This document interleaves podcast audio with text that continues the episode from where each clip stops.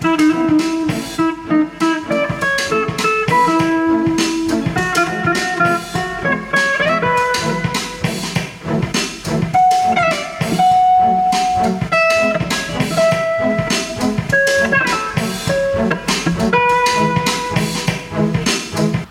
Hallo und herzlich willkommen zu einer neuen Folge des niveauvollen Trash Talks mit Philipp und Gast. Mein Name ist Philipp, ich bin der Blogger von Nerds gegen Stefan.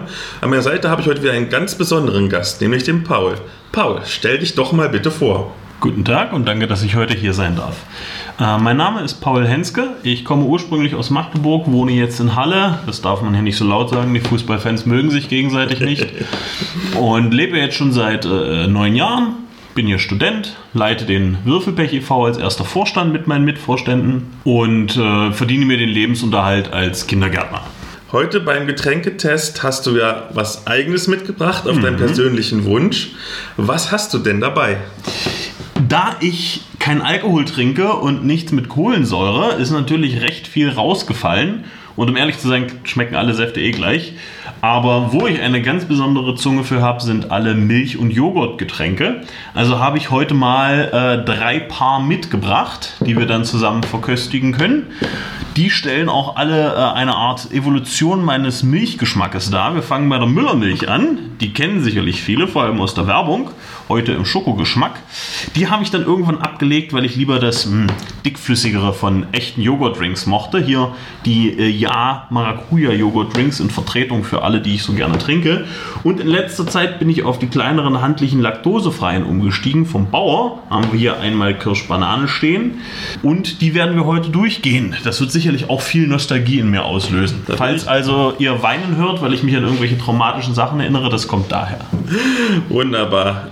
Heutzutage muss man es ja mal sagen, Hashtag unbezahlte Werbung.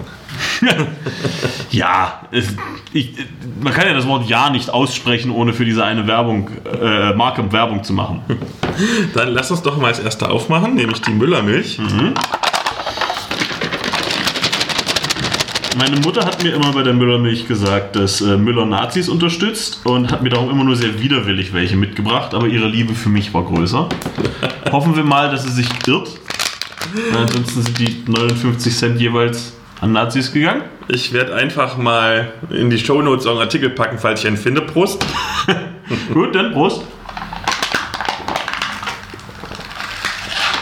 Boah, das ist pappsüß. Ja, mir gut, aber es ist pappsüß. Man ewig, ja. ewig viele Kalorien. Ja, klar, mal gucken, wie viel sind denn hier drin? Auf 500 Milliliter hat dieses Ding uh, pro 176. Also sind wir bei hm, so 400? Das ist mehr als die Energy-Drinks, die ich immer weghexe. Also. ja, es ist auch recht viel. Und da ist auch richtig hart Schokopulver und so weiter drin. Kein Wunder, dass mir das als kleiner Knirps so gefallen hat. Deswegen bist du so gewachsen. Ach, ich bin 1,83. So groß bin ich jetzt auch nicht. Machen wir mal die jetzt alle gleichzeitig auf. Ähm, dachte ich. Ja, natürlich. Also ich meine, wir müssen ja jetzt nicht exen unbedingt. Als nächstes hatten wir den Maracuja Joghurt Drink und ich bin mir sicher, das passt auch hervorragend zusammen, jetzt noch Schokoladengeschmack auf dem Mund zu haben. Ich, ich werde das mal das Wasser trinken. Na, hätte ich vielleicht ein bisschen hier, was, was benutzen die? Rettich benutzen die doch beim Sushi-Essen, damit du die Zunge sauber machst zwischen den Geschmacksrichtungen. Gut, dann Prost, Prost. auf das Maracuja. Es riecht schon mal mild. Es ist angenehmer, es ist nicht so süß. Nee, es fließt auch angenehmer den Hals und es ist auch dickflüssiger. Jo. Die habe ich immer gern gehabt in meiner, meiner scharfen Phase. Da gab es nämlich in Magdeburg gibt's, ähm, das Curry 54. Die machen richtig geile Currywurst, aber auch richtig scharfe. Und wie sich das natürlich gehört für einen Jungen, der nicht besonders ein nicht besonders stabiles Ego hat, musste ich meine fragile Männlichkeit dadurch beweisen, dass ich die allerschärfsten Dinge da gegessen habe. musste ich natürlich die Joghurtdrinks dabei haben, weil Wasser bringt ja nichts bei scharfen Sachen. Und dann. Und Paul, wie geht's? Alles, alles in Ordnung. oh Gott. Das schärf, die schärfste Wurst, die sie da haben, die haben Kumpel und ich zu zweit nicht geschafft. Das war wirklich irgendwann einfach dieses Nein. Oh Gott. Es war ein Fehler, wir müssen zurück zum Unterricht. Okay, dann jetzt noch mal was ganz Modernes, nämlich laktosefrei. Mhm. Das ist jetzt im Trend, laktoseintolerant zu sein. Ich meine, ist ja eigentlich eine grundlegende menschliche Sache. Wir Europäer haben uns das bloß abgewöhnt. Und das funktioniert ja auch erst seitdem wir Milch pasteurisieren gut. Also wir sind eher die Ausnahme. Hm, also vom Geruch ist es das Beste, muss ich sagen, bis jetzt. Ist ja auch eine, eine bisschen edlere Marke, die Bauer, statt hier äh, billig, ja. Das ist echt gut. Das fließt gut. Ist nicht ganz so süß. Man hat nicht gleich das Bedürfnis, dass man Wasser da trinken will, weil der Mund so süß ist. Ja, definitiv. Allerdings hat es auch, äh, hat's auch die wenigsten Kalorien. Also natürlich nicht, nicht pro 100 Gramm, also da hat es, glaube ich, sogar die meisten. Ja, genau. Aber deswegen die kleinere, die kleinere Portion, das nehme ich auch mal gern mit auf Arbeit. Ja, tatsächlich, der Ja-Joghurt-Drink hat die wenigsten Kalorien. Und ist am billigsten. Also wer, wer sich schlank trinken will mit Joghurt-Drinks, Mit unglaublichen 65 Kilokalorien, was immer noch mehr ist als die meisten Energy Drinks haben. aber zugegebenermaßen Energy Drinks geben ja nicht Energy, weil da viel Kalorien drin sind, sondern wegen irgendwelchen Wachmachern. Also die, die, die schütten sich ja keine Bodybuilder hinter, um die Kalorien für ihren nächsten Workout zu kriegen. Das sind ja Proteinshakes. Gut, dann sind wir jetzt frisch gestärkt. Wir werden zwischendrin noch ein bisschen trinken. Ja, ja. Und dann können wir gleich mal richtig ins Thema einsteigen. Gern. Dann kommen wir schon mal zu den Themen vor dem Thema. Und das passt natürlich wunderbarerweise. Wir reden ja in den aktuellen Folgen immer noch ein bisschen über den Publikumspreis für Eskapismus, Nerdkultur und Fantastik, kurz den Goldenen Stefan. Und immer wenn ich einen Experten dabei habe, reden wir ein bisschen über die Ergebnisse. So wie wir mit Theresa über die Brettspiele geredet haben und mit Stefan über die Comics. Und ich habe sogar einen doppelten Experten da, denn du bist nicht nur Rollenspieler, sondern Du hast tatsächlich damals auch die erste öffentliche Preisverleihung mitveranstaltet. Das war vor zwei Jahren auf der Halunkencon. So lange her. So viel jünger. So viel volleres Haar. Ähm, was war denn für dich persönlich das beste Rollenspiel dieses Jahr?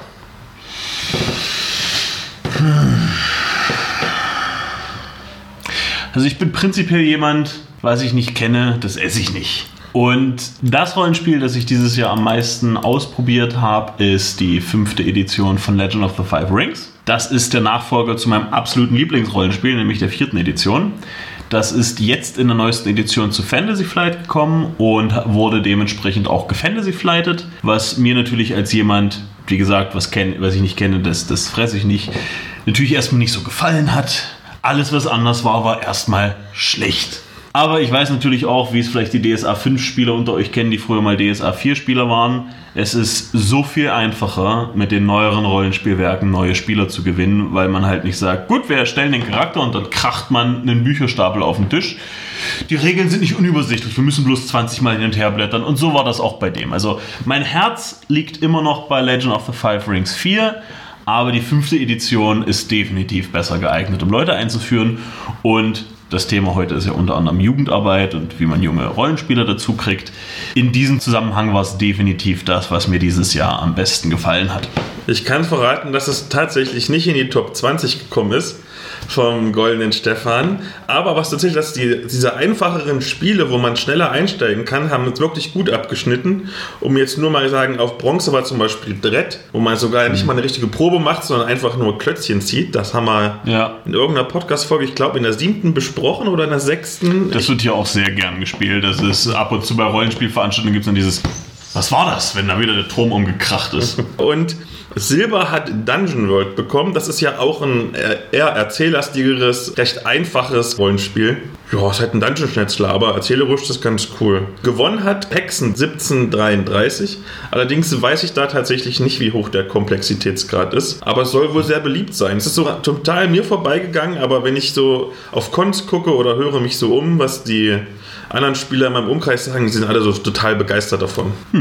Habe ich auch noch nicht gehört, ehrlich gesagt, Hexen. Ich habe es, glaube ich, mal gesehen hier und da. Ich habe mich gefragt, ob das irgendwas mit dem Film zu tun hat aus den, ich glaube sogar 70ern? Wahrscheinlich nicht. Werden wir mal rausfinden. Ja. Kann man ja mal ausprobieren. Vielleicht nächstes Jahr. Und bist du, äh, um zu den Add-ons zu kommen, jemand, der viele Erweiterungen für Rollenspiele kauft oder liest? Oder sagst du, ich mache alles ganz alleine?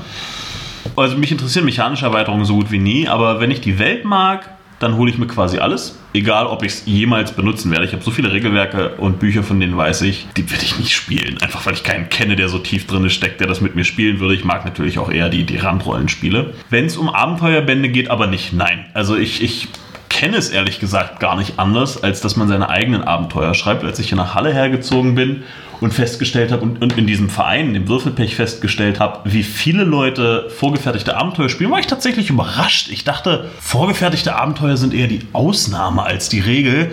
Und ich meine, es ist ja okay, wenn Leute das benutzen wollen, aber ich hab's. Es ist bei mir nie gelandet. Also nein. Abenteuer hole ich mir nie.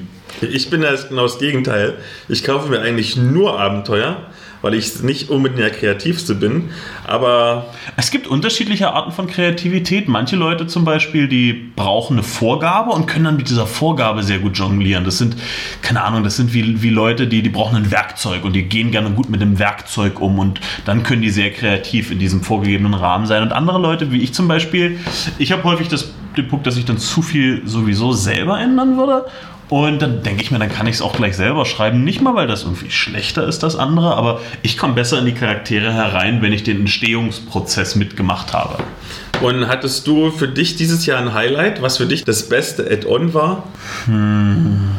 Ich glaube, ich habe dieses Jahr gar kein Add-on gespielt. Ähm, ich habe bei ein paar Sachen mitgemacht und ich bin mir sicher, der Meister hatte äh, Add-ons dabei, aber ich wüsste jetzt aus dem Stegreif nicht, ob die dieses Jahr rausgekommen sind oder nicht. Dementsprechend kann ich das leider nicht genau sagen. Das, was ich am allerbesten fand, hat tatsächlich den zweiten Platz gemacht, nämlich von Splittermond Mondsplitter im Rücken des Feindes. Das Worum ging es da? Mondsplitter ist eigentlich sind so Erweiterungsabenteuer für die Starterbox, hm. wo die Regeln ein bisschen abgespeckt sind und es ist hm. alles sehr viel einsteigerfreundlicher. Man hm. muss nicht viel vorbereiten.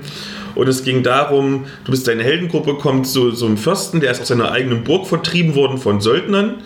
Und sie sollen quasi jetzt in diese Burg äh, reingehen. Und da gibt es einen großen Kampfroboter, so einen mechanischen Golem. Okay, habe schon gedacht, was macht ein Gundam da drin? Ein Golem. Äh, und man muss im Prinzip diesen Golem aktivieren und dann tut er quasi die Besatzer der Burg von alleine wegradieren. Und man muss halt gucken, wie komme ich da rein, vielleicht Leute bestechen, Informationen sammeln, verschiedene Wege ausprobieren. Ich habe sehr, sehr gerne gespielt. Hm. Bronze hat bekommen Malmsturm, Lenne des Sturms. Das war tatsächlich sogar das, der erste Preis, den dieses Rollenspiel überhaupt jemals bekommen hat. Was Von dir? Generell. Generell? Ja, was ich gar nicht verstehen kann, weil es ist so ein richtig gutes Fate-Setting. Und eigentlich ist doch Fate der heiße Scheiß heutzutage. Deswegen. Ja, aber vielleicht nicht jedes Setting. Mhm. Ich meine, ich glaube, jeder kann irgendein Rollenspiel nennen, wo man sagt, dass das keiner kennt. Das geht auf keine Kur, mhm. die ist super. Ja, aber ich weiß nicht. Ich glaube, manchmal auch gerade so eine, eine, hohe Schnittmenge mit der Zielgruppe. Ich meine, die meisten Rollenspieler gehen dann eher so in Richtung Metal-Bereich und gerade das ganze Artwork, das Setting ist sehr so vom Metaligen inspiriert. Ja. Also deswegen, ich war sehr verwundert, als ich erfahren habe vom Autor, dass es das erste Mal einen Preis gab dafür. Das ist hm.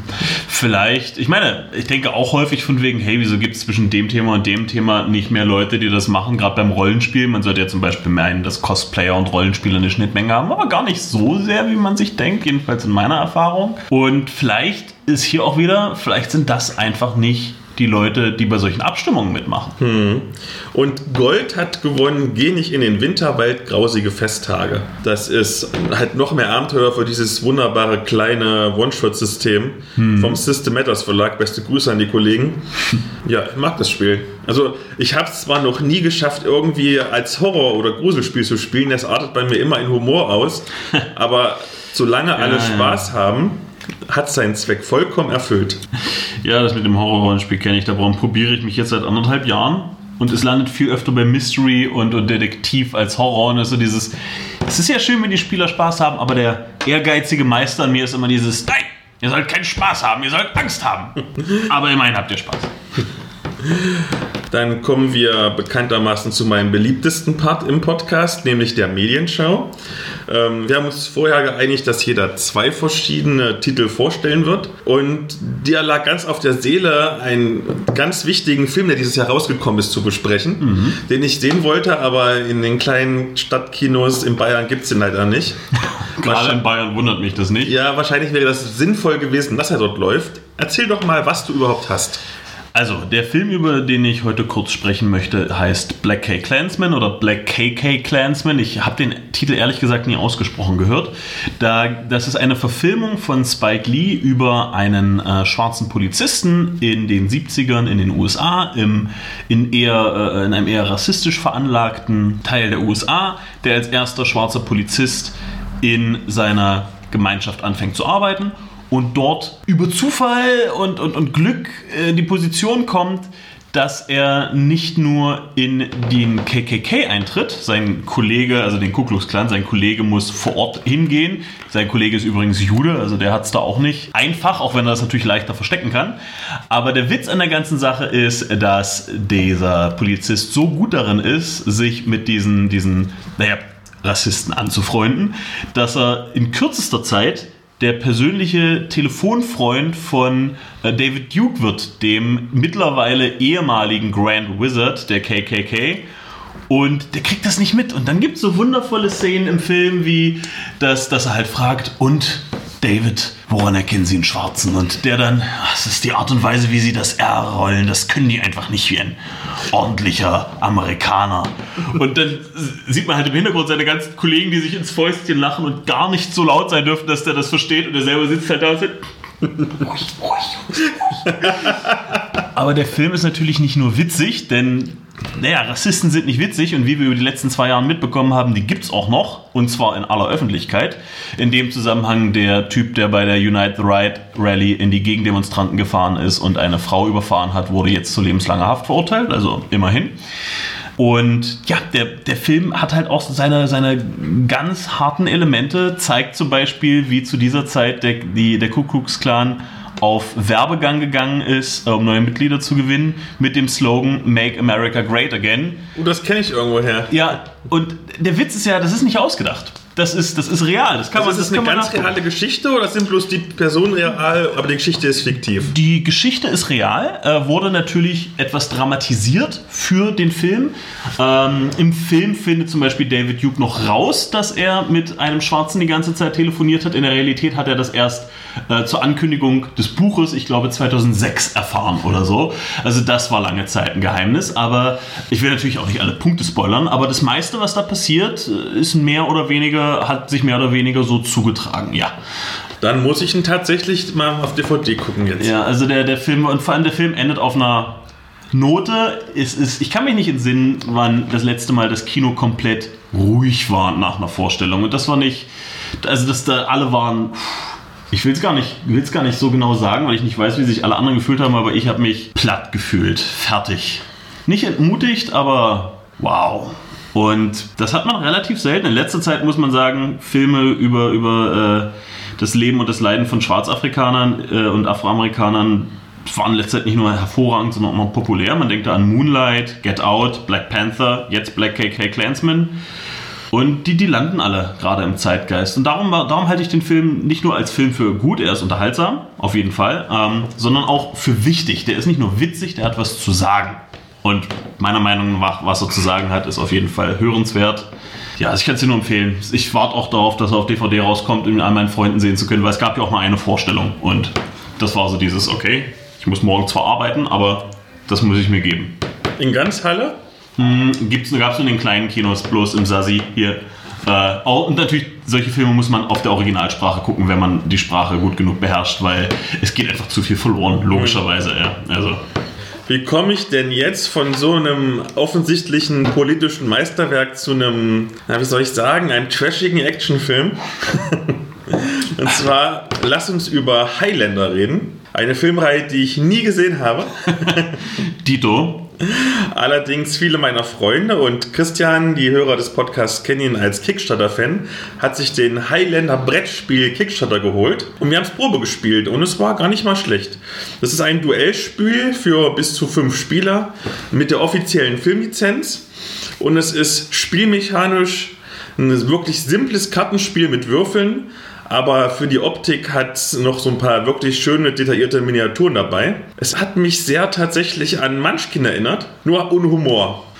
also ich meine, was ist Munchkin ohne Humor? Ein Spiel, bei dem Ein- man ein- Freunde ein- verliert. Ein Kartenspiel mit Würfeln, genau. Das ist Munchkin ohne Humor. Wie kann es ein Duellspiel zu fünft sein? Ähm, du nimmst einen Charakter, der hat drei Charakterwerte, nämlich Cunning, das ist so die Initiative, Influence, das bedeutet, je höher dein Influence-Faktor ist, umso mehr Karten kannst du als Belohnung ziehen und Power, das ist dein Kampfwert. Und jeder hat eine Spezialfähigkeit. Und das Spielprinzip ist dann halt recht einfach. Du äh, stellst dich den Gegnern, wenn du in der Arena bist und würfelst und der, der einen höheren Wert hat, gewinnt. Und damit du eine Chance hast und nicht gleich stirbst, kannst du zum Beispiel Ausrüstung sammeln und Sidekick sammeln, die dir helfen, dich unterstützen. Also wie bei Munchkin im Prinzip auch. Ist das nur ein einziger Würfelwurf, der im Endeffekt das Duell entscheidet? Theoretisch ja, du kannst aber mit so Bonusmarkern nochmal neu würfeln oder die Würfel gehen von W4 bis W12 und du hast normalerweise als Stadtcharakter, je nachdem, wen du spielst, zwischen 4 und, und 8. Und du kannst dann halt sagen, hm, ich möchte neu würfeln und ich möchte ihn besser machen, ich gebe meine Marker dafür aus. Also ist das quasi ein Spiel, wo man, wo sich so alle gegenüberstehen und hochpowern, bis dann einer losschlägt, wenn Ta er der Meinung ist, jetzt kann es losgehen. Tatsächlich, so ist das Spielprinzip. Hm, klingt, klingt gar nicht so übel. Das erinnert mich so ein bisschen an diese klassischen, also wie du es erzählst, an diese klassischen japanischen Duelle aus den ganzen Filmen, wo sie das Schwert noch in der Scheide haben und sich gegenüberstehen und so dieses na, na, na, Zieltreffer und vorbei. Also es ist ein wirklich einfaches, aber doch spaßiges Spiel. Dauert auch nicht so lange. 15 ähm, Minuten kannst du schaffen. Wir haben aber auch schon mal 90 Minuten gespielt. Es ist halt nur für Fans, weil der Preis so unfassbar hoch ist. Du kannst Glück haben und kriegst es für 30 Euro, dann ist es vollkommen okay für das, was geboten ist. Also fünf Miniaturen, die wirklich schön aussehen, 90 ähm, Karten, fünf Würfel und ein bisschen Kleinkram drumherum und so. Mhm. Ich habe es allerdings auch gesehen für 55 Euro und das ist dann halt maßlos über überteuert. Ja, also wenn du die Miniatur nicht brauchst und kein Highliner-Fan bist, kannst du auch Munchkin spielen. Das ist dasselbe und billiger und macht mehr Bock. Hm. Munchkin ist ja auch so ein bisschen ins Rollenspiel gehende. Ich, ich meine, es ist wortwörtlich nach einem Rollenspielbegriff benannt. Eben. Und deswegen hast du ja ein Rollenspiel jetzt als deine zweite Medienschau dabei. Genau. Und zwar ein Videospiel-Rollenspiel, nämlich Tyranny. Das ist vor, ich glaube, drei Jahren rausgekommen. Ist von Paradox Entertainment. Äh, normalerweise gilt, wenn die irgendwas rausbringen oder selber entwickeln, dann ist es gut. Von denen kommen auch sowas wie äh, Crusader Kings zum Beispiel. Auf jeden Fall, äh, Tyranny ist eins von diesen klassisch von den klassischen Rollenspielen inspiriert, diese isometrischen Draufsichten von Baldur's Gate und äh, solchen Spielen. Aber dieses Spiel hat ein, ein wundervolle Hintergrundgeschichte, äh, die einen, einen ganzen Twist, der, der dich am, an, am Anfang in eine ganz andere Position bringt. Normalerweise sind solche Rollenspiele ja, du beginnst ganz schwach, meist als Gefangener, ist irgendwie Tradition, und dann arbeitest du dich langsam hoch. Und dann, dann ja, hast du die Wahl, bist du gut oder böse. In den meisten Fällen bist du gut, weil äh, böse zu sein, da musst du schon wirklich abgrundtief böse sein. In diesem Spiel ist es so, wie der Name schon impliziert, du dienst Kairos. Kairos hat fast die gesamte Welt erobert. Und Kairos ist nach unseren Maßstäben niemand, der gut ist. Er ist nicht unbedingt abgrundtief böse, aber gut ist er definitiv nicht. Und das Spiel startet damit, dass Kairos dabei ist, die letzten freien Länder zu erobern. Und nein, es gibt keine Gallier. Und du begleitest diese, seine zwei Armeen, die er dahin schickt. Du bist dort als Vertreter für den obersten Richter von Kairos und sollst Recht sprechen. Dabei ist das Wort sprechen das wohl bedeutendste dabei, denn Worte in der Welt von Tyranny sind Macht.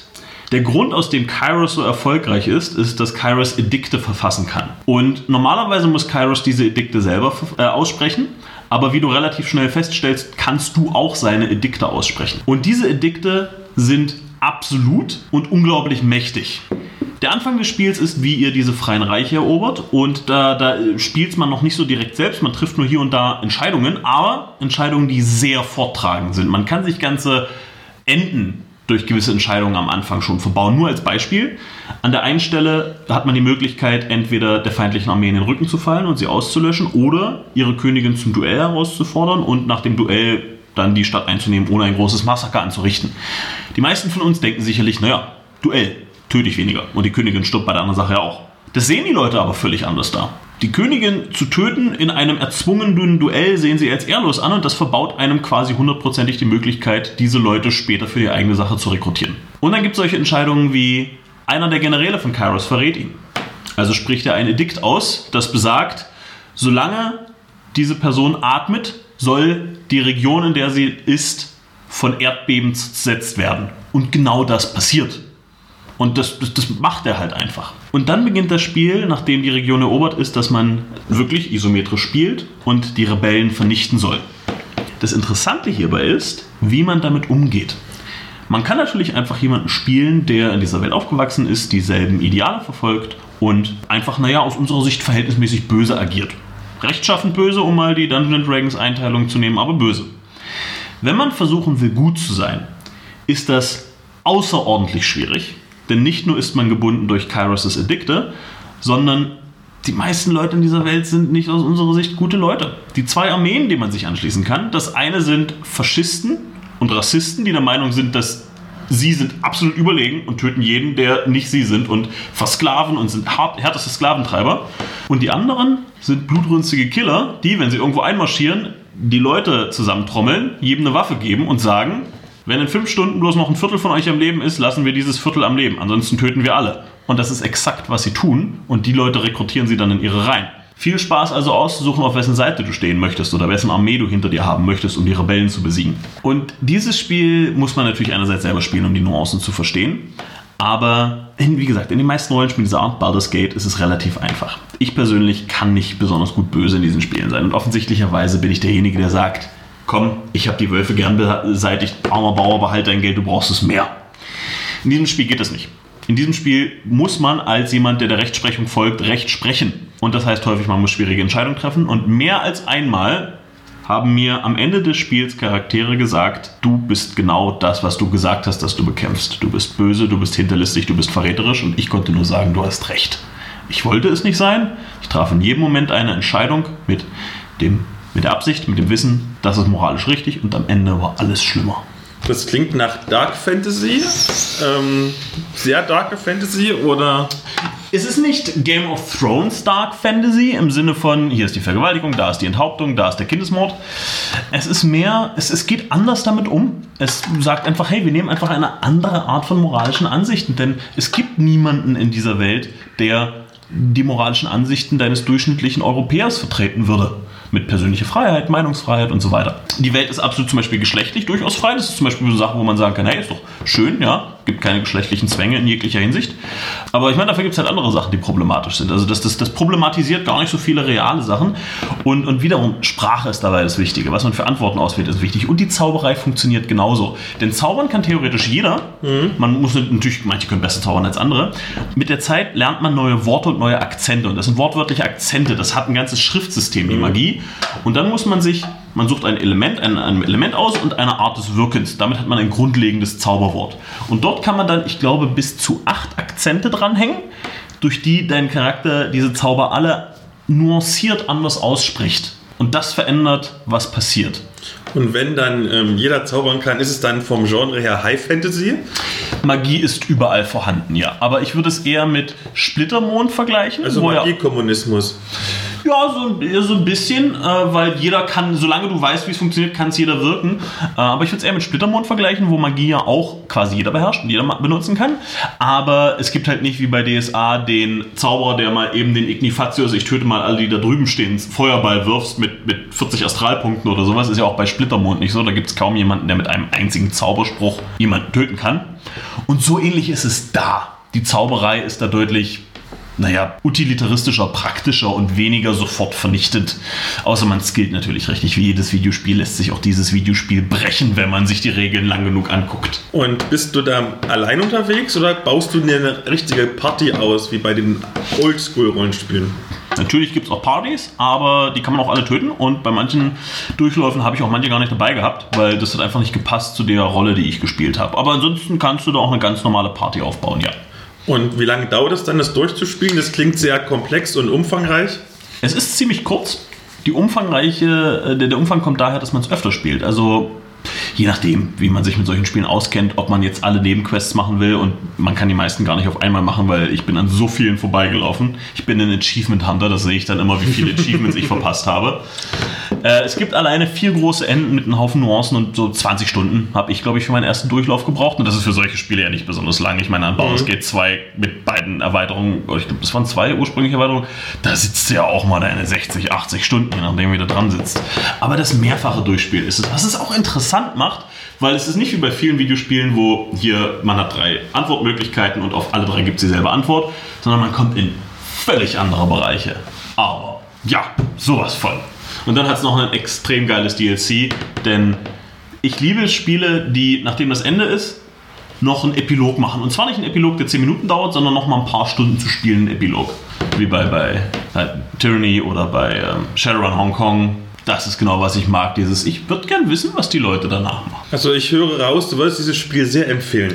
Absolut, absolut. Es ist, glaube ich, es kostet auch, glaube ich, nur 40 Euro. Also das ist kein, kein 60 Euro äh, Videospiel bei Steam, äh, sicherlich auch bei anderen, äh, an anderen Orten. Ich kann es nur wärmstens ins Herz legen. Jeder Rollenspielfan sollte sich das zumindest mal angucken. Okay, da es isometrisch ist, hat es hohe Systemanforderungen. Könnte ich das mit meinem jetzt sechs Jahre alten Laptop spielen oder sollte ich mir lieber eine Gaming-Maschine kaufen? Eine Gaming-Maschine braucht es nicht. Paradox Entertainment macht Spiele für jedermann. Die haben selten einen zu hohen Anspruch und sind verhältnismäßig gut optimiert.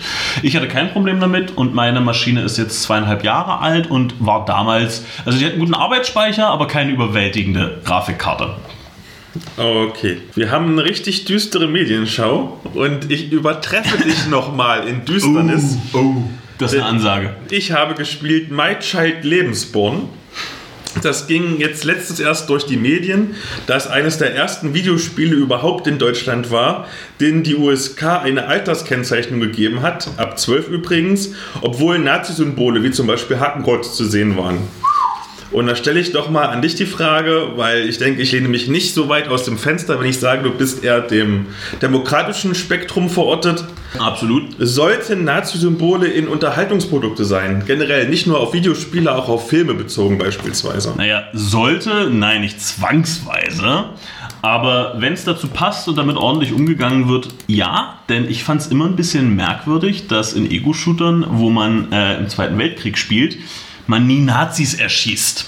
Und ich verstehe natürlich, warum die das nicht reingemacht haben. Die wollten keinen Streit damit. Die wollten nicht als der Spieleentwickler bekannt werden, der unbedingt darauf pocht, Nazis in seinen Spielen zu haben. Aber das kam mir immer ein bisschen so vor, als würde ich die Nazis beschützen. Denn ich meine, ich erschieße die Nazis in diesen Videospielen, also bitte.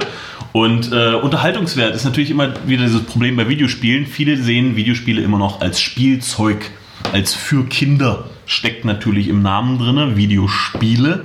Aber wie wir wissen, sind mittlerweile sehr, sehr viele Videospiele alles andere als Haha, das hat Spaß gemacht Spiele, als mehr als Schindlers Liste-artige Spiele. Schindlers Liste ist nicht langweilig, aber es ist definitiv nicht lustig. Aber es ist unterhaltsam auf eine, ich denke darüber nach, es bleibt hängen, ich, ich fiebere mit, ich fasse mir an den Kopf und denke mir, ach du meine Güte. Und bei solchen Spielen wie, äh, ich habe den Namen dann Leben. Wildscheid Lebensborn. Genau, ich, ich, ich habe es mir angeguckt, ich habe nur den Namen nicht drauf. Denke ich, ist das absolut sinnvoll, weil alles andere wirkt auf mich, als würde man die, die, die Sache, die dieses Spiel sagen will, dieses, diese Geschichte sagen will, damit verwaschen. Genau. Wildscheid Lebensborn ist also ein ähm, Series-Game aus Norwegen für Handys. Also so ein, ich will nicht sagen Lernspiel, das hat so einen negativen Touch, aber es ist schon ein Spiel, wo man Dinge mitnimmt und lernt.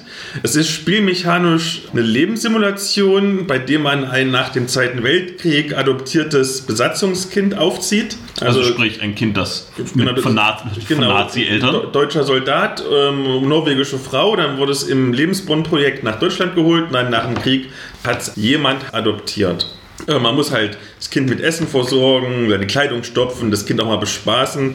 Also das klingt... Ganz außergewöhnliche Konzepte, was man so mit Kindern tut, ja. Also. Das klingt bis hierhin also alles so nach einem Tamagotchi.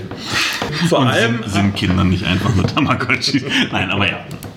Vor allem muss man sich aber in Multiple-Choice-Dialogen um die seelische Verfassung des Kindes kümmern. Und das ähm, klingt nach der Krux denn es wird als Mischlingskind in Anführungszeichen in Norwegen wirklich ganz stark diskriminiert und gemobbt. Mhm. Dabei ist äh, so der spielerische und der didaktische Inhalt doch recht stark getrennt. Das Kümmern um dieses Kind steht im Vordergrund und der geschichtliche Hintergrund, den kann man quasi, ich will nicht sagen optional, weil man schon das angucken muss, in Anführungszeichen, aber es ist jetzt nicht, dass man das hauptsächlich macht. Man erfährt zum Beispiel in Tagebucheinträgen oder in historischen Dokumenten den ganzen Hintergrund, auch über die Verbrechen der Nazis und alles drum und dran. Das ist spielerisch wirklich. Falls die irgendjemand verpasst haben sollte. es ist spielerisch herausragend, weil man wirklich viel lernt. Vor allen Dingen aber, was mich wirklich beeindruckt hat, wie schnell du eine emotionale Verbindung zu diesem virtuellen Kind aufbaust. Es war beeindruckend für mich zu spüren, was du als Elternteil für eine Hilflosigkeit hast, wenn dieses Kind gemobbt wird. Ja. Das hat mich richtig belastet. Und das, das Ende war so bedrückend für mich, dass ich einen Stress-Tinnitus bekommen habe. Hm. Und der hat wirklich zwei Stunden lang angehalten, hat es gefiebt im Ohr, weil das so stressig für mich war. Hm. Aber es war eine Erfahrung, die ich nicht missen möchte. Und ich kann wirklich jedem empfehlen, der ein Handy hat. Es kostet, weiß ich nicht, zwei, drei Euro in den Stores. Kauft dieses Spiel. Es ist gut, es ist wichtig. Vor allen Dingen ist es wichtig. Also im Sinne von kauft dieses Spiel und unterstützt dieses Spiel, aber das ist natürlich eine Sache, das ist nicht für jeden. Das kann für manche von euch eine Belastung sein, die ihr euch vielleicht nicht antun wollt. Das ist ein schweres Thema. Aber ja, sowas gehört unterstützt, denke ich auch. Ich habe bei mir auch, ich habe auch eine ganze, ich habe eine ganze Reihe von Spielen, die habe ich nie gespielt. Ich weiß auch, die werde ich nie spielen. Aber ich möchte die Hersteller unterstützen, weil die was Wichtiges gemacht haben. Ein schönes letztes Wort für die Medienschau. Jetzt hatten wir in der Medienschau doch so viele bedrückende Themen.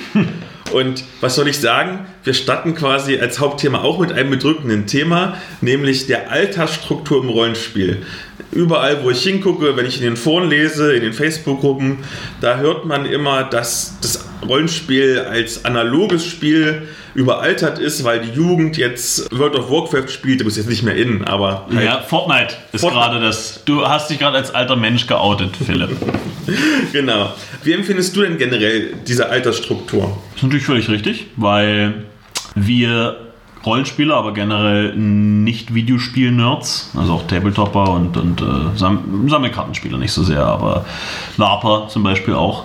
Äh, ich finde, wir sind unglaublich schlecht darin, wenn man bedenkt, wie gern wir über unsere Hobbys reden und wie gern wir auf Social Media, guck mal, ich habe mir dieses neue Regelwerk geholt, beneidet mich, teilt, wie schlecht wir darin sind, von unserem Hobby zu erzählen. Und damit meine ich gar nicht mal, wenn uns jemand fragt, dass wir dann stotternd dastehen und sagen, äh, äh, äh, macht Spaß, sondern äh, dass, dass wir da nicht mehr Leute rankriegen. Denn ganz ehrlich, Rollenspiel machen wir ja schon von Kindesbeinen an, wenn wir Räuber und Gendarm spielen, Hase und Jäger, äh, Cowboy und Indianer, was auch immer. Das ist eigentlich schon da. Und trotzdem kriegen wir es irgendwie nicht hin. Und das finde ich immer etwas merkwürdig. Hatte, äh, von Anfang an natürlich. Also ich, ich, ich war auch ein Quereinsteiger über Tabletop und Tabletop habe ich bloß angefangen, weil ich die Herr der Ringe-Filme geguckt habe und zufällig gesehen habe, dass es sowas in meiner Stadt gibt. Also ja, mir ist es auch schon als, als erstaunlich nicht nachwachsend aufgefallen. Und wenn ich mich jetzt aber bei euch im Würfelpech-Verein umschaue, auch auf den Konst, die ihr veranstaltet, ihr habt so viele junge Menschen, ihr habt auch einen überproportionalen Frauenanteil. Was macht ihr richtig? Also einerseits haben wir natürlich verhältnismäßig jung angefangen. Den Verein gibt es jetzt seit fünf Jahren. Äh, hatten am 6. November fünfjährigen Geburtstag. Herzlichen Glückwunsch. Danke sehr. Und da hatten wir schon angefangen mit 26 Leuten und da war, glaube ich, der älteste war Ende 30. Dann gab es lange Zeit niemanden und dann war so Anfang, Mitte 20 und auch schon ein bisschen was unter 20 noch. Jetzt sind wir natürlich alle fünf Jahre älter. Da gab es dann auch mal eine Zwischenzeit, so vor drei Jahren. Da haben wir dann langsam gedacht, so, wir brauchen Nachwuchs, sind ja ein Jugendverein. Und da kommt dann primär unsere, unsere Rollenspiel AG ins Spiel. Wir haben hier an einem Gymnasium in Halle, am Georg-Kantor-Gymnasium, haben wir eine Rollenspiel AG laufen. Die ging damals los mit, ich glaube, es waren am Anfang 13 oder 14 Schüler. Das waren fast alles äh, äh, Abiturienten. Die sind abgegangen und dann waren wir quasi ohne Rollenspieler da. Und dann hatten wir einen AG-Tag, an dem konnten wir die AG vorstellen und dann waren wir ruckzuck 30. Mittlerweile sind es 50 Schüler, die jede Woche Rollenspiel mit uns spielen, alle in der Altersklasse 10, 11, 12, 13 Jahre alt.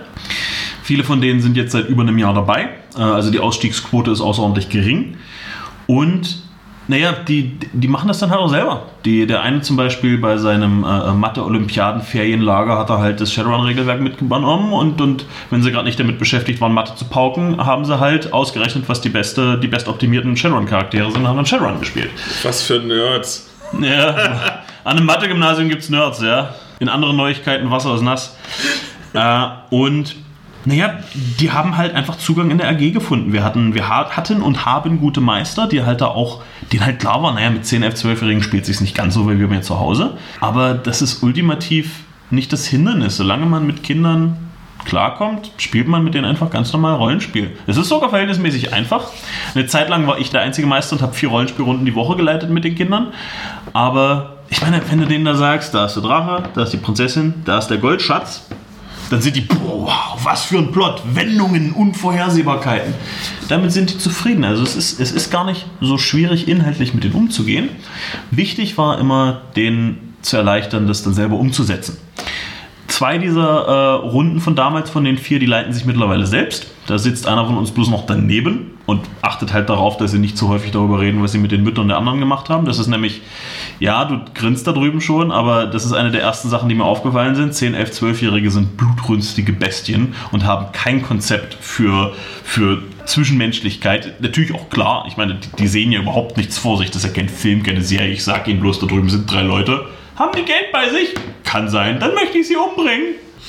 Was natürlich in dem Fall auch für uns relevant war, weil wir haben ja auch einen pädagogischen Auftrag. Äh, und diese AG, das ist halt die direkteste Vereinsquelle, die kommen am häufigsten her. Aber wir machen Kindergeburtstage im Verein. Ich war gestern erst in der Grundschule zum Spielvormittag. Wir haben unsere große Brettspielveranstaltung, die dieses Jahr 1800 Besucher hat und sich primär an Familien richtet mit Kindern so 10 Jahre und jünger. Und wir haben noch eine andere Schul-AG, die demnächst anfangen wird mit lernbehinderten Kindern, die hier auch mit Liebe und Gusto herkommen. Und dann gibt es halt auch Eltern, die freuen sich, wenn sie ihre Kinder für einen Samstagnachmittag hier parken können und fragen, wenn wir in vier Stunden wiederkommen, sind, ist das Kind dann noch am Leben? Und wir sagen, jupp. Und irgendwann wollen die Kinder halt selber kommen. Und viele von denen kommen dann halt einfach selber. Und die Eltern sind dann halt auch häufig hier gewesen und haben gesehen, okay, äh, ich hätte jetzt ein Loch im Boden erwartet, aber das sieht doch alles ganz ordentlich aus, hier kann ich mein Kind herschicken. Und dann tun die das. Tatsächlich ist, sobald es läuft, das überhaupt kein Problem. Die Schwierigkeit war der Anfang. Genau, da wollte ich schon einhaken. Und zwar, wie haben denn die Lehrer und die Schulleitung reagiert, als ihr da hingekommen seid? Und habt ihr jetzt Unterstützung? Also, das Projekt wäre fast gescheitert, dieses Schulprojekt, womit das ja alles mehr oder weniger seinen Anfang genommen hat. Daran, dass die Schulen, naja, die haben Wichtigeres zu tun, sagen wir mal ganz ehrlich. Eine Rollenspiel-AG, vor allem weil sich die meisten darunter nichts vorstellen können, das ist so weit unten in der Prioritätenliste. Ich habe alle Schulen in Halle angerufen, angeschrieben und davon hatten, ich glaube, fünf geantwortet. Vier davon positiv, Zwei sind nachträglich abgesprungen und die anderen beiden haben nicht umgesetzt, was sie versprochen haben. Mache ich ihnen, wie gesagt, auch keinen so großen Vorwurf. Jetzt mehr. Damals war das natürlich total kacke, weil wir hatten auch schon das Geld bekommen von, von Förderung und so. Und das war dann, ich glaube, drei Wochen bevor es losging, habe ich gesagt, ich gehe jetzt los, gehe unangekündigt in jede Schule in dieser Stadt und sage ihnen, was ich will. Und wenn ich Glück habe, funktioniert das. Und dann ging ich also ins Georg Kantor nachdem ich in einigen anderen Schulen abgeblitzt war, weil offensichtlicherweise hat der Direktor nicht immer Zeit, wenn du gerade mal spontan die Tür eintrittst. Geh da also rein, geh ins Sekretariat, sag zu der Frau Sekretärin, guten Tag, mein Name ist Paul Henske, ich würde gern mit dem Direktor sprechen. Woraufhin sich ein elegant gekleideter Herr links von mir zu mir umdrehte mit einer Tasse Kaffee in der Hand und er sagt, das bin ich. Daraufhin sagte ich, gut, ich möchte Ihnen was von Rollenspiel und einer möglichen AG erzählen, hat er gesagt. Gut, ich habe eine halbe Stunde Zeit, kommen Sie mit ins Büro. Was ich damit sagen will, Glück. Der Anfang braucht Glück. Kennt ihr einen Schulleiter? Perfekt. Habt ihr eure eigenen Kinder in der Schule? Das ist euer Ansatz. Ansonsten, ihr müsst probieren und Glück haben. Und wenn es erstmal anfängt, ach, nichts ist einfacher als das. Die gucken zwei, zwei dreimal hin, dann kriegen sie mit, die können das und die sind so froh, dass sie das uns überlassen können. Da kommt ja noch dazu, dass zumindest in Sachsen-Anhalt hat das Schulamt Schulen Geld zur Verfügung gestellt, die ausschließlich benutzt werden dürfen um externe AG-Anbietende zu entlohnen. Das heißt, da gibt es auch noch Geld, das die ausgeben müssen. Und wie wir alle wissen, wenn man Geld nicht ausgibt, kriegt man nächstes Jahr weniger. Also sind die auch daran interessiert, das loszuwerden. Das heißt also, die Schule, an der wir sind, Top-Schule, die stellvertretende Schuldirektorin ist für uns verantwortlich. Ich könnte mir keine bessere Partnerin in dieser Zusammenarbeit vorstellen. Und die Schule äh, gibt uns auch noch Geld, 15 Euro die Stunde. Das ist der übliche Mindestbetrag für sowas. Und das geht natürlich an den Verein und wir zahlen auch ein bisschen was an äh, die als Aufwandsentschädigung an die Meister aus, weil jede Woche mit Belgern meistern ist ja auch ein bisschen anstrengend. Ja, also es wird, es wird also unterstützt, sobald es erstmal angefangen hat, ist es unterstützt, aber diesen, diesen Stein erstmal ins Rollen zu bringen, das war ehrlich gesagt die größte Schwierigkeit. Aber jetzt rollt's und jetzt können wir uns wortwörtlich gar nicht mehr retten. Wir mussten in den letzten drei, vier Monaten so viele Sachen sagen, sorry, haben wir, kein, haben wir keine Kapazität mehr, da jetzt auch noch hinzugehen. Und diese Schul-AGs finden ja nachmittags statt oder innerhalb des, also so zwischen zwei Unterrichtseinheiten? Die finden alle vor, also mittags, nachmittags, je nachdem wann die Schüler Schluss haben, statt. Die 11., 12. damals, die haben natürlich in der 9., 10. Stunde gespielt, also bis 17, 18 Uhr. Aber die 10, 11, 12-Jährigen, die haben halt nach der 5., 6., 7. Schluss, sprich, die spielen so 14 bis 14 Uhr bis 15 Uhr. Aber dann gibt es halt, wie gesagt, auch Gruppen, die kommen hierher und die spielen länger. Da müssen wir ab und zu darauf achten, dass wir sie rechtzeitig rauswerfen, weil die sind zu jung und dürften sonst nicht mehr allein nach Hause gehen, wenn es zu spät wird. Und viele von denen kommen auch am Wochenende her. Also es ist primär eine Nachmittagsveranstaltung. Äh, darum interessiert sich ja jetzt auch eine Ganztagsschule für das im Angebot. Äh, und es gab auch schon Interesse, Interessen, das irgendwie in den Unterricht einzubauen. Primär hat uns da eine Englischlehrerin angesprochen, ob wir mal Rollenspielen auf Englisch machen können. Das ist auch noch so eine Sache, die, die steht auf der Liste der Dinge, die können wir ja mal tun, wenn wir dazu kommen. Woran haben denn die Schüler und Schülerinnen das meiste Interesse? Also gibt es da bestimmte Settings, die sie mehr ansprechen? Gibt es bestimmte Regelsysteme, einfacher, komplexer, quanchig, fluffig, ähm, Fantasy, Science Fiction? Oder nehmen die einfach alles, was du ihnen anbietest? Fantasy dominiert absolut, Splittermond und DSA dominieren mega. Liegt meiner Meinung nach primär daran, dass die sich am ehesten was darunter vorstellen können, denn der einzig wirkliche Unterschied zwischen einem 12-jährigen Rollenspieler und einem 30-jährigen Rollenspieler, selbst wenn die die gleiche Rollenspielerfahrung haben, ist, der Zwölfjährige hat bedeutend weniger Lebenserfahrung. Das heißt, ab und zu muss ich den einfach mal grundlegende, echt weltliche Konzepte erklären. Das heißt, normalerweise steige ich bei denen nicht mit Shadowrun ein. Weil ehe die erstmal so Sachen wie Megakonzerne verstanden haben, da haben die keinen Bock mehr drauf. Dementsprechend hören die Fantasy und können sich schon grob was vorstellen. Damit steigen wir ein. Aber gerade die, die etwas tiefer einsteigen, steigen später gern mal um. Denen ist Fantasy dann relativ schnell nicht mehr genug. Und dann wollen sie halt mal in die tieferen Sachen einsteigen, in, in Shadowrun, wie gesagt. Wollten auch schon mal ein Horror-Rollenspiel ausprobieren, aber sind wir, nee, vielleicht kein Cthulhu mit elf. Und äh, ja, bei Regelwerken äh, ist natürlich ein bisschen vorbelastet, weil äh, das Georg Kanter ist wahrscheinlich die beste Schule in dieser Stadt und hat wahrscheinlich die cleversten Schüler. Und äh, denen ist nach den ersten zwei, drei Mal scheißegal, wie kompliziert oder nicht kompliziert das Rollenspielsystem ist. Die haben das schneller verstanden als ich. Allein bei meiner Shadowrun-Runde habe ich jede Woche eine E-Mail mit zwölf Fragen bekommen, weil sie mehr von den Regeln verstehen und tiefer ins System einsteigen wollten. Und irgendwann habe ich gesagt, pass auf, ich vertraue dir, du kannst die Regeln mittlerweile besser als ich.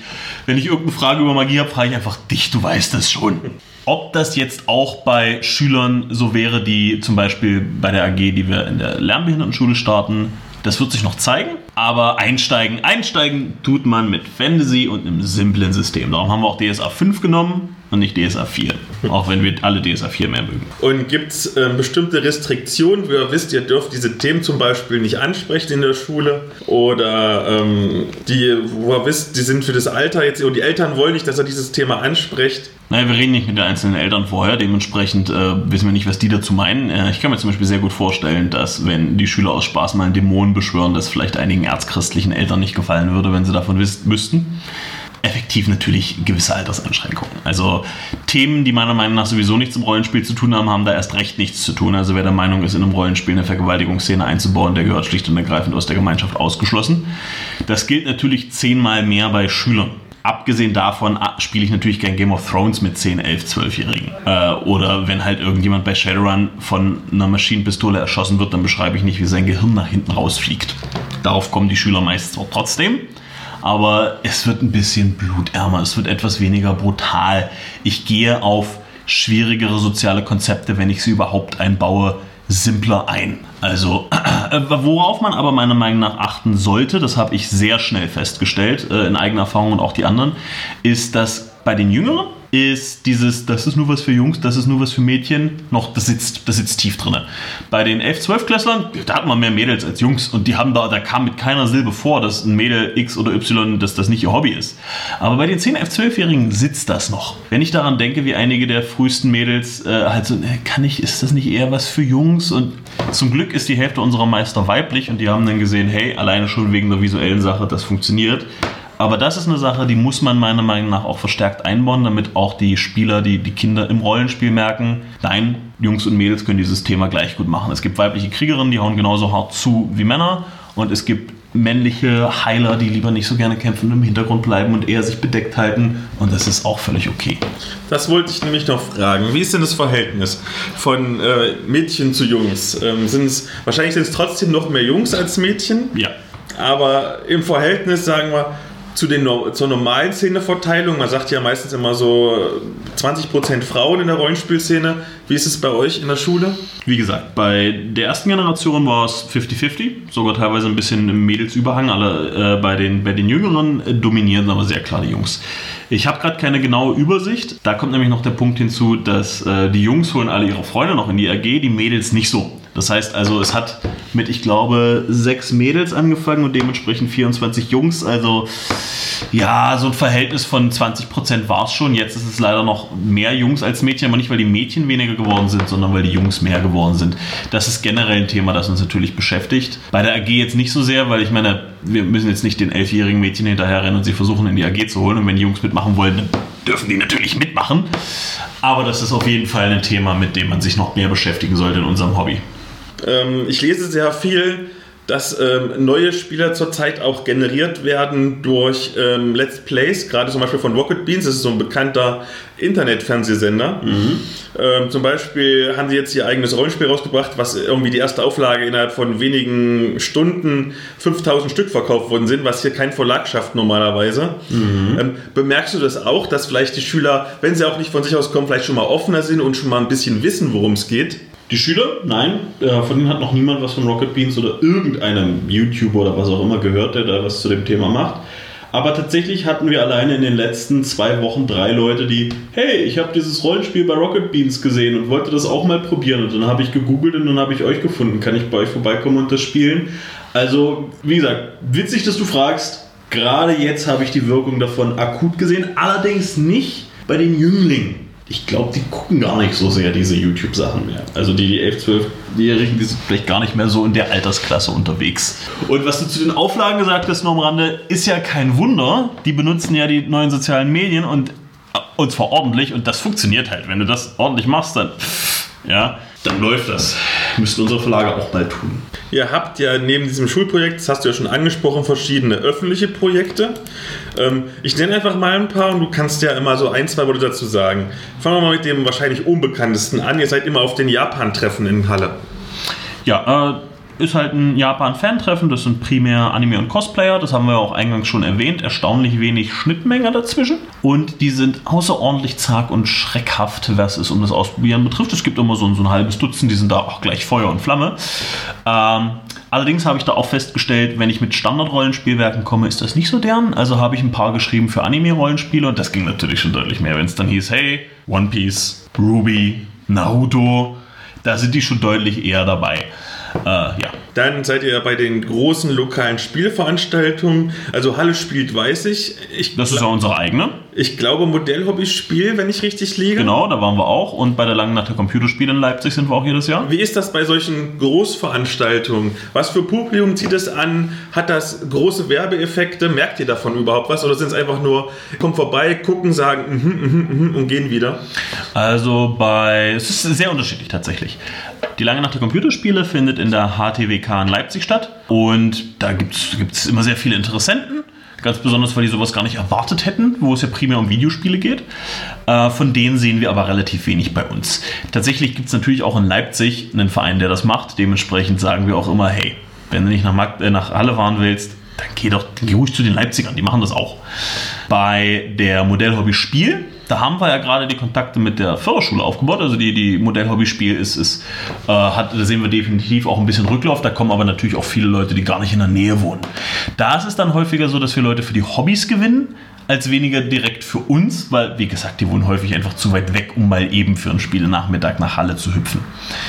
Bei Halle spielt ist es wiederum was ganz anderes. Das ist ja unser eigenes Baby. Das hatten wir letztes Jahr zum ersten Mal, dieses Jahr zum zweiten Mal. Wie gesagt, 1800 Besucher, also eine gute Besucherzahl definitiv für sowas. Das, das mit, mit 2000 Euro haben wir da jedes Mal für. Also, ja, wir, haben, wir haben kaum einen Euro pro Besucher sozusagen. Und das richten wir ganz klar an Familien. Um, da gibt es nämlich Pi mal Daumen für jeden Besucher, der auf einmal da, äh, für je fünf Besucher, die auf einmal da sind, einen Spielererklärer nach dem Prinzip, wenn dann eine Familie hinkommt, holen sich eine Bockwurst, holen sich ein Stück Kuchen, setzen sich, wir spielen jetzt ein Spiel. Und wir haben natürlich auch dank der Unterstützung der Verlage auch immer aktuelle Brettspiele, die sowohl für Kinder geeignet sind, als auch die Eltern nicht zu sehr langweilen. Alternativ lassen Eltern ihre Kinder dann auch ganz gerne da. Davon sehen wir relativ viel direkten Rücklauf, die dann meistens am nächsten Tag sowieso das Spielecafé oder eine andere Veranstaltung, dann kommen die schon zu uns. Ab und zu gibt es dann, hey, macht ihr auch Kindergeburtstage, Anfragen. Das Wichtigste bei Halle spielt ist aber tatsächlich vor allem dieses Jahr gewesen, dass wir die Kontakte mit der Politik stärken und pflegen, denn wenig überraschend, ein Verein, vor allem einer wie unserer, der wächst, wir sind mittlerweile bei 86 Mitgliedern, der hat auch mit der Politik in der Stadt zu tun. Und das Haus, in dem wir sitzen, das braucht ein paar Verbesserungsarbeiten. Gerade wurde der Haushalt beschlossen und davon sollen 230.000 Euro hier reinfließen, um das Gebäude ein bisschen auf Vordermann zu bringen. Und da sind solche Sachen wie Halle spielt natürlich wichtig, weil dann können die Politiker ihr Gesicht zeigen. Nächstes Jahr ist auch wieder Wahl hier in Halle. Dementsprechend wenig überraschend, dass das da auch so ankommt. Und das ist ab einem gewissen Punkt nützlich und wichtig. Denn wenig überraschend, wenn man, wenn ein, äh, ein Politiker mag, zum Beispiel die äh, Chefin vom Kulturausschuss hier in Halle, die mag uns sehr und die ist zum Beispiel, die sagt, wie viel Geld wir vom Kulturausschuss, also unter anderem mitbekommen. Und da sehen wir den größten Rücklauf. Tatsächlich sehen wir aber den größten Zuwachs nach wie vor in jeder Hinsicht durch äh, Mund-zu-Mund-Propaganda. Also die großen Veranstaltungen sind mehr Aushängeschilder, Prestigeobjekte. Neben ähm, diesen Veranstaltungen und neben eurer Con seid ihr ja besonders bekannt für den Gratis-Rollenspieltag den ihr, wo ihr mal dran teilnehmt. Das ist ja ein deutschlandweites Konzept. Genau, wollte ähm, ich gerade sagen. erst erstmal all, ganz allgemein gefragt, ähm, was ist das überhaupt, dieser Gratis-Rollenspieltag? Das ist, wie du so schon gesagt hast, deutschlandweit. Da schicken die Verlage alles mögliche Zeug an Fischkrieg, Werbematerial, Kurzabenteuer, vor allem Pegasus schickt immer gutes Zeug, Starterregelhefte, vor allem Midgard Starterregelhefte haben wir sehr viele von. und dann schicken die das an verschiedene Gruppen raus. Mancherorts ist das jemand, der sein Wohnzimmer für ein paar Rollenspielrunden öffnet und wir ziehen das quasi als ein Tageskon auf. Also wir haben dann mal so 60, 70, 80 Besucher, machen das halt von mittags bis Mitternacht. Und letztes Jahr hat auch jemand von uns, Theresa, die beim letzten Mal Gast war, das Plakat designt für alle. Da konnte man auch den Namen unseres Vereins drauf sehen. Und ja, das ist definitiv auch eine Sache, die wir halt so als, als halbe Con jedes Jahr aufziehen. Das ist auch meist immer ein Trockenlauf für die Con, so von wegen, wenn wir mal wieder was ändern von der Organisation, von der Struktur, weil wenig überraschend, eine Con ist nie perfekt organisiert und es gibt immer was, was man nochmal neu machen kann. Ich höre immer so in der Szene die Kritik am Gratis-Rollenspieltag, dass die nicht unbedingt dazu da sind, um neue Mitglieder zu oder neue, neue Spieler zu finden, sondern dass der Gratis-Rollenspieltag äh, primär vorbeigeht an seiner eigentlichen Aufgabe und vor allem dazu dient, etablierte Spieler mal wieder zusammenzubringen, also wie eine normale Con, um vielleicht mit anderen Systemen mal den Kontakt zu bringen und die können ein bisschen Material abgreifen und jetzt nicht, dass dieser Werbeeffekt für Neulinge ist. Wie siehst du das? Ist eure Erfahrung auch, dass mehr einfach normale Spieler kommen, die es schon kennen? Oder kommen wirklich bei euch Neuspieler? Neuspieler, absolut. Auch bei den regelmäßigen Treffen, die wir machen, bei, unseren, ähm, bei unserem ähm, Rollenspiel Speed Dating, bei unseren 1001 Rollenspieltagen, sind Neulinge, stellen die Hälfte oder mehr für gewöhnlich dar. Und gerade beim Gratis-Rollenspieltag kommt in der Mehrheit neue Leute. Hängt natürlich auch damit zusammen, dass unsere Leute damit beschäftigt sind, das zu organisieren und dementsprechend gar nicht so reinkommen. Und, und naja, die ganzen Veteranen-Rollenspieler in Halle, die kommen halt alle her. Also da gibt es nicht mehr viel zusammenzusuchen. Wobei ich sagen würde, wenn der gratis Rollenspieltag dient, alte Hasen mal wieder zusammenzubringen und was Neues auszutesten, ist doch auch gut. Natürlich. Dann darfst du kurz Werbung machen für deine Veranstaltung dieses Jahr. Oh, so viele. Also generell kann ich einfach sagen, Würfelpech e.V. hier in Halle. Gratis Rollenspieltag machen wir wieder. Wie gesagt, ziehen wir größer auf. Da lohnt es sich auch von weiter weg zu kommen. Falls jemand übernachten will, wir haben auch Matratzen da, dann kann man ja auch ratzen für eine Nacht. Äh, Anfang Februar ist das Memoir 44 Open. Das ist ein älteres Tabletop-Brettspiel, äh, wo man die, die äh, wichtigsten Schlachten des Zweiten Weltkrieges nachspielen kann. Und äh, das wird sogar so ein kleineres internationales Turnier. Da kommen Leute aus Holland und Belgien hier. Das hat jemand organisiert. Und dann werden wir sicherlich äh, wieder im Februar zum Valentinstag unser Rollenspiel Speed Dating machen. Dabei verkörpert je ein Meister sein System als Person.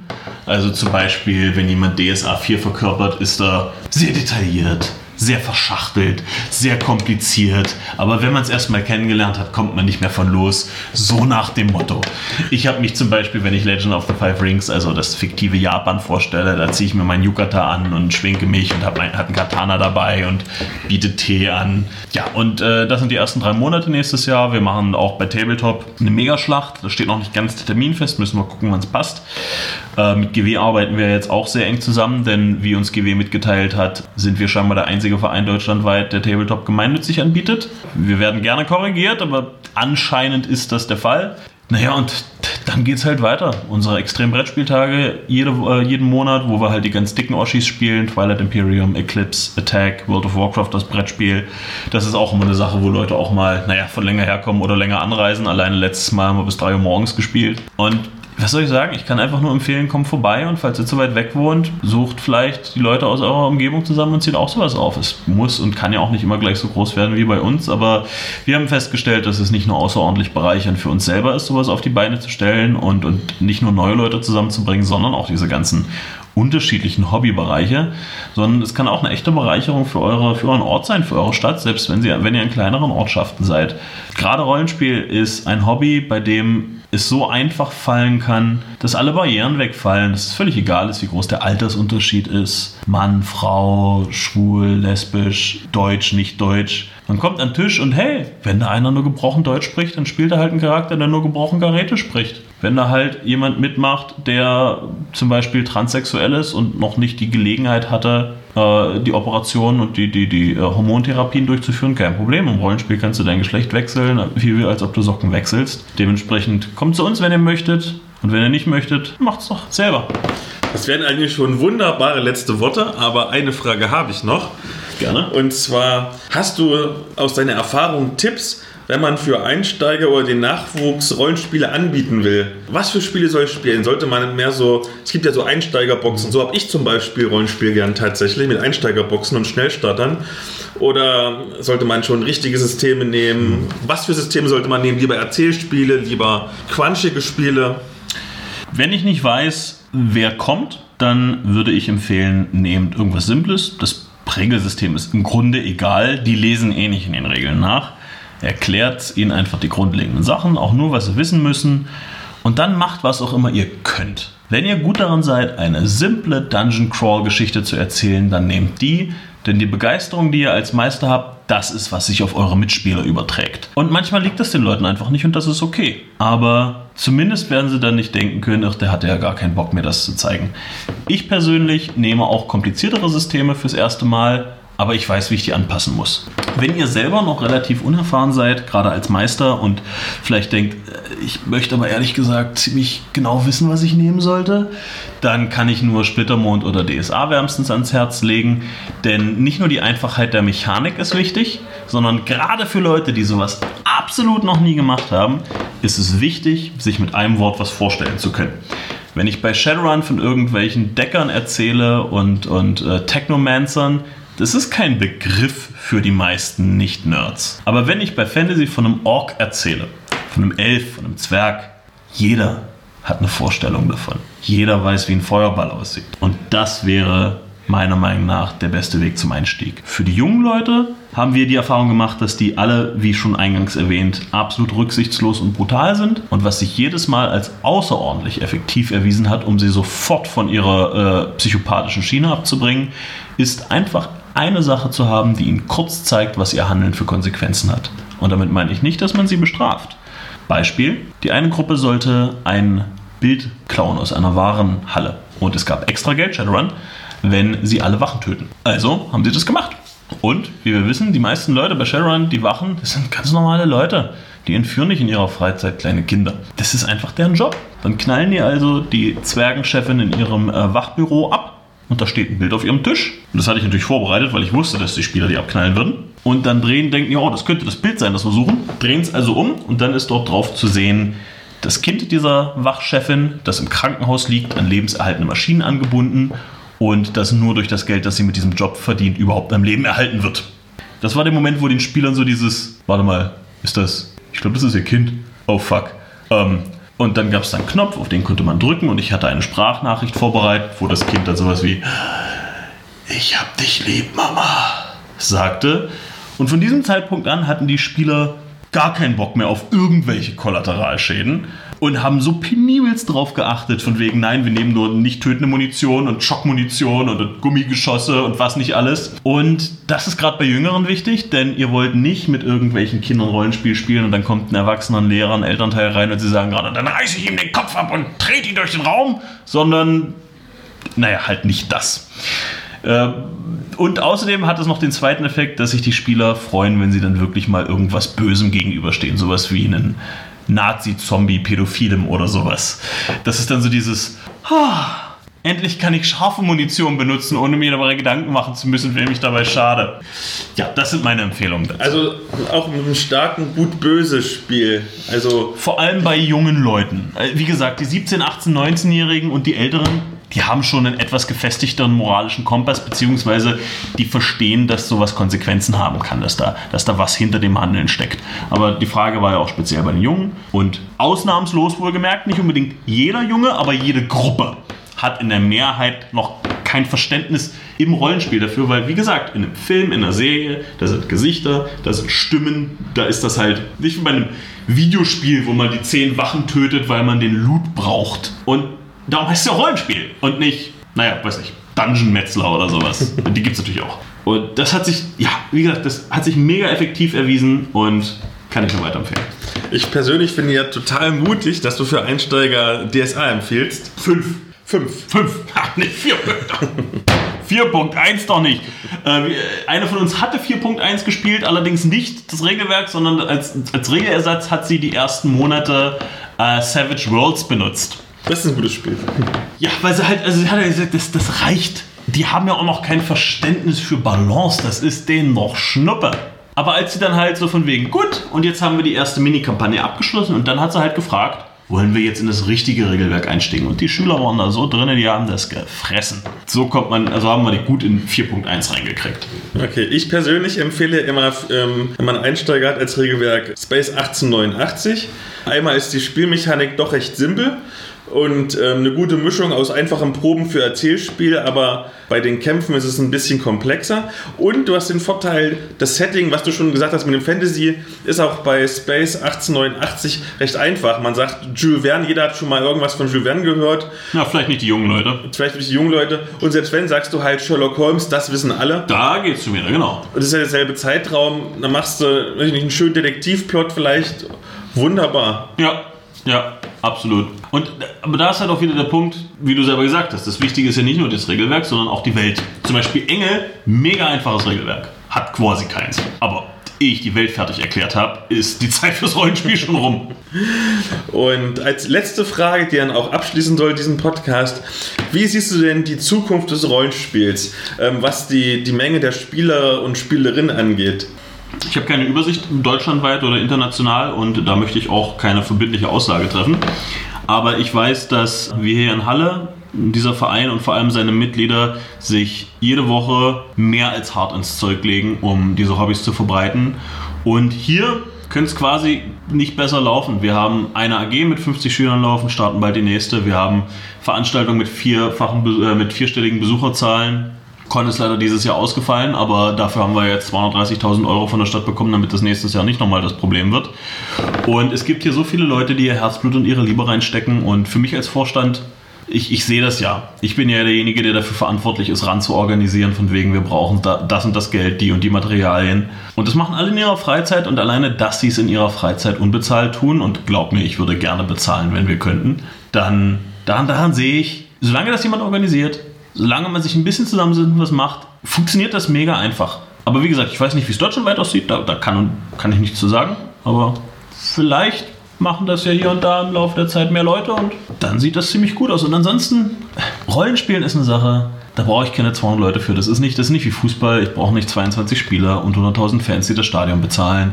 Ich brauche ein paar Freunde, ich brauche einen Tisch, ein paar Würfel, vielleicht einen Laptop mit Musik. Und dann kann ich losspielen. Und darum glaube ich, Rollenspielen ist ein Hobby, das wird nie ganz verschwinden, weil solange man, selbst wenn wir uns in die, äh, in die Steinzeit zurückbomben, solange ich ein Lagerfeuer habe und die anderen sehen können, können wir weiter Rollenspiel spielen.